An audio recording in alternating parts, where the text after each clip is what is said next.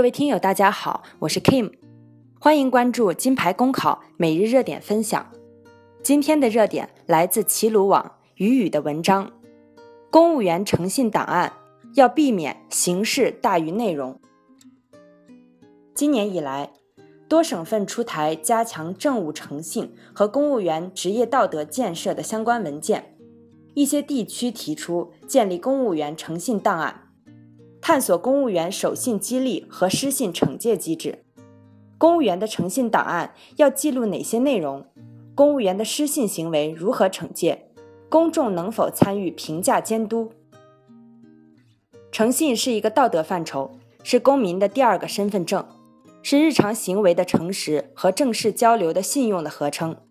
对于公务员而言，头顶一个“公”字，讲不讲诚信，绝非一己之事。今年以来，多地探索建立公务员诚信档案，将廉政记录、年度考核结果、违纪违法等行为记入档案，作为公务员考核、任用和奖惩的重要依据，让公务员为自己的失信付出代价，倒逼公务员带头守信、诚信做人、诚信办事、诚信为官，确保权力正确行使、正规运行，是一个非常好的尝试。如果真能以诚信档案发挥效益，再辅以相关部门敢于硬碰硬，对不良信用记录详细列入档案，严格诚信档案的核查，让诚信档案真立，失信记录真记，考核提拔真用，无疑是一件大好利事。但事实上，公务员的诚信档案建立看似一个实施意见的事儿，实则也存在管的难度。大到一个省份，小到一个县市乡镇，要所有的党员干部纳入诚信档案建设范围，光人员的数量就可观。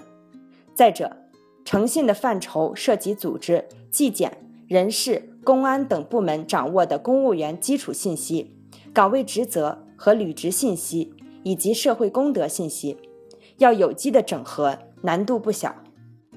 另外，还涵盖考核、奖励。奖惩处分、廉政、行政不作为、违法行政、信贷、治安处罚等信息。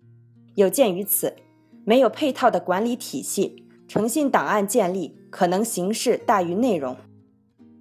再进一步说，一旦诚信档案建立不务实，恐怕接踵而至的会连锁反应，甚至出现偏差，更有可能因为彼此的不诚信而一片歌舞升平。所以。